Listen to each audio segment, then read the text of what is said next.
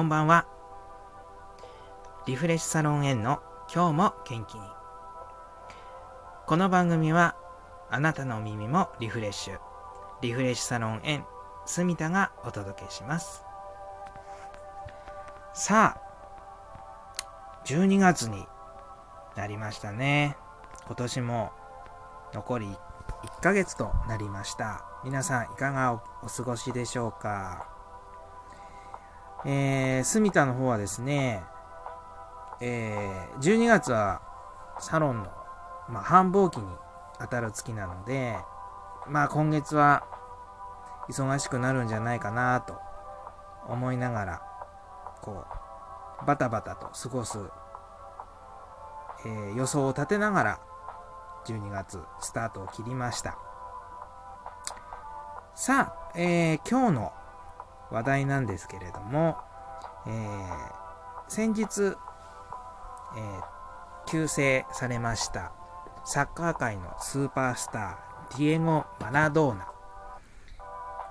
まあ、あのー、サッカー知らないっていう方のですね、マラドーナ、名前ぐらいは聞いたことあるっていう方多いんじゃないでしょうか。今日はですね、その、えー、マラドーナ、非常にね、タイムリーな話題でもありましたので、えー、ちょっと市中水面占いでですね、えー、どういった人物なのか、そしてどういった障害を送る、えー、運気を持っていたのかっていうのをですね、ざっくりとちょっと分析した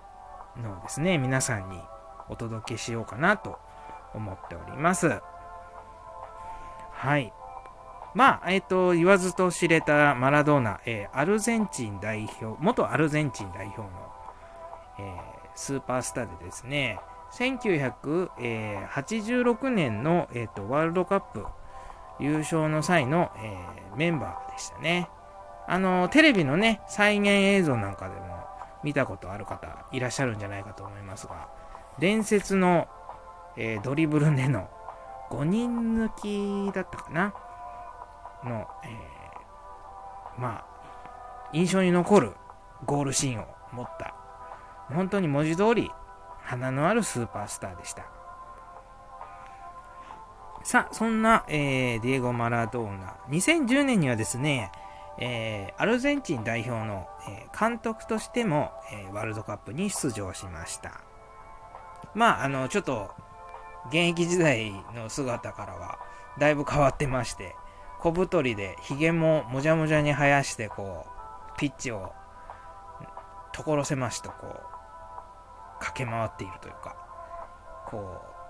一喜一憂の派手な、こう、アクションというんですかね、リアクションが非常に印象に残った方もいらっしゃるんじゃないでしょうか。住田あまり、あの、実はですね、サッカー詳しくなくて、まあ、ワールドカップとか、そうですね、あのー、ヨーロッパ選手権とか、ね、主要な世界大会やってるのをちょこっといる程度なんですけれども、マラドーナは非常に、それでもよく知ってて、あの2010年のね、ワールドカップも、まあ見てたので、まああのね、こう、一喜一憂する姿が非常に可愛らしいなんていう当時の話題にもなりましたが、まあ先日ね、60歳で亡くなりました。そのマラドーナなんですが、えー、市中水明で、まあ、分析したところですね、やっぱりその、うーん、まあ、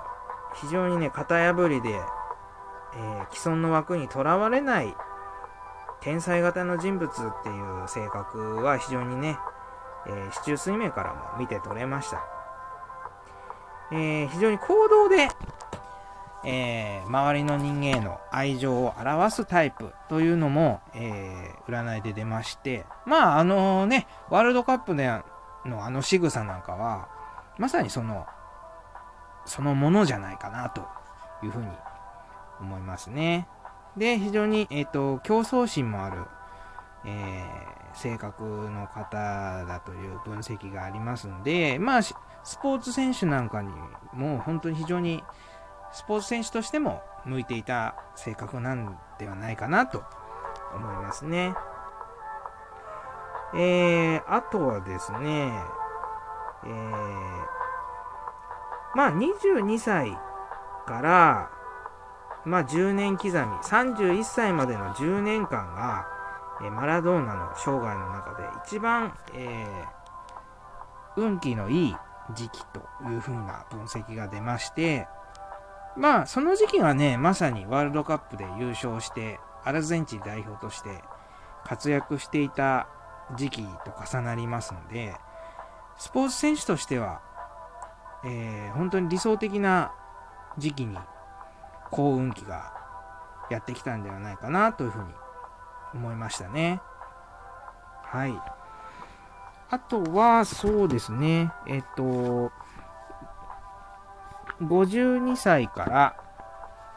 61歳までの10年間で、えー、あの、非常に繊細で警戒心の強い怖がりな一面が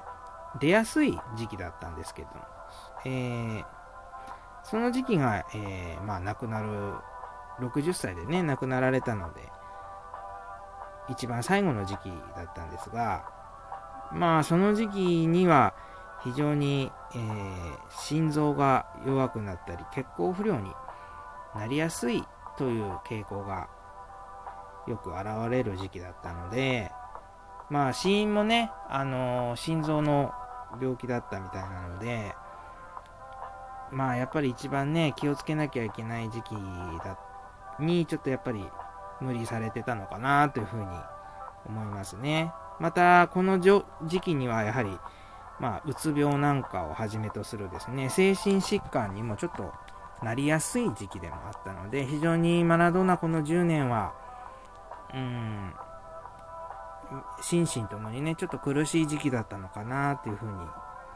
思いますね。はい。えーと、まあ、ざっくりと分析したんですけれども、まあ、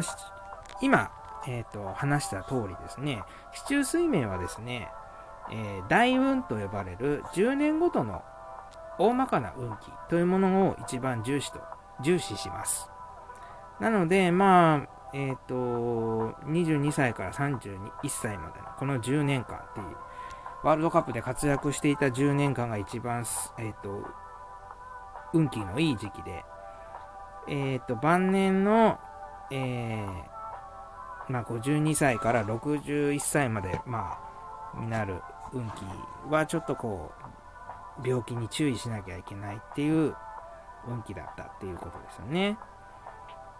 あと、まあ、監督をしていた42歳から51歳までの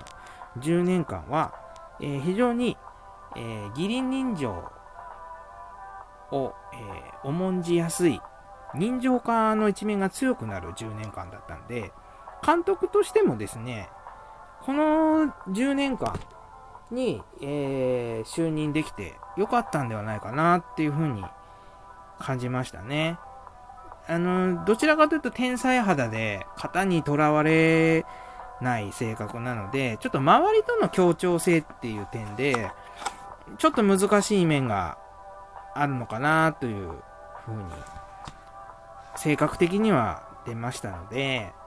まあ、この10年間だったからこそ、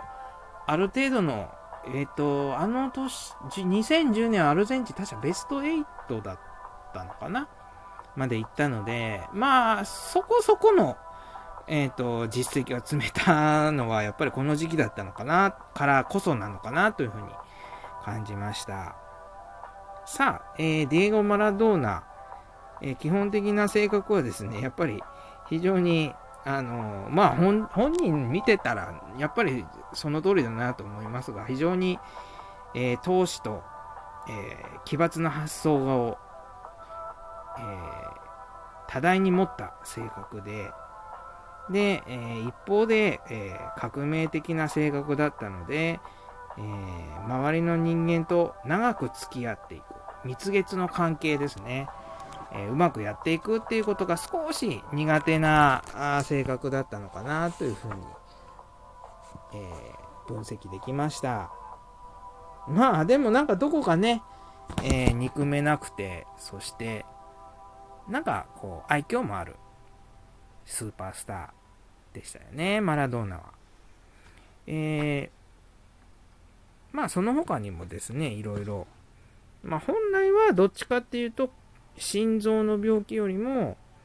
あの、腎臓の病気の方にちょっと注意が必要だった、えー、性格